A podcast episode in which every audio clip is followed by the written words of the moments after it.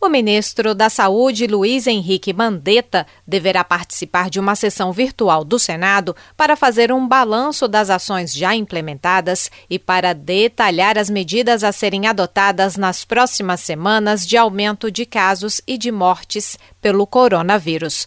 O convite ainda será levado ao ministro pelo presidente do Senado, Davi Alcolumbre, do Democratas do Amapá. O senador Eduardo Braga, do MDB do Amazonas, destacou a necessidade da oferta de mais testes da Covid-19 e de respiradores e avalia que uma audiência com o ministro poderá resultar na aprovação de projetos que ajudem neste momento de crise.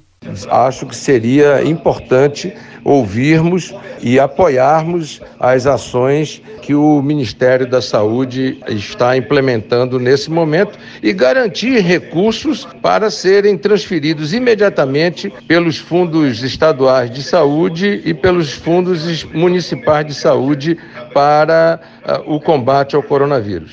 A pedido do Palácio do Planalto, o plenário vai votar prioritariamente medidas provisórias que tratem do coronavírus, no lugar de projetos de iniciativa dos parlamentares.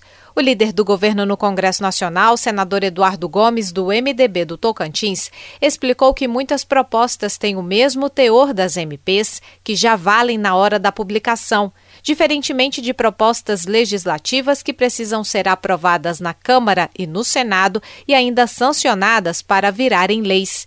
Eduardo Gomes citou a aprovação de um projeto que socorre os estados e municípios, que ainda está na Câmara, mas que se transformou numa medida provisória.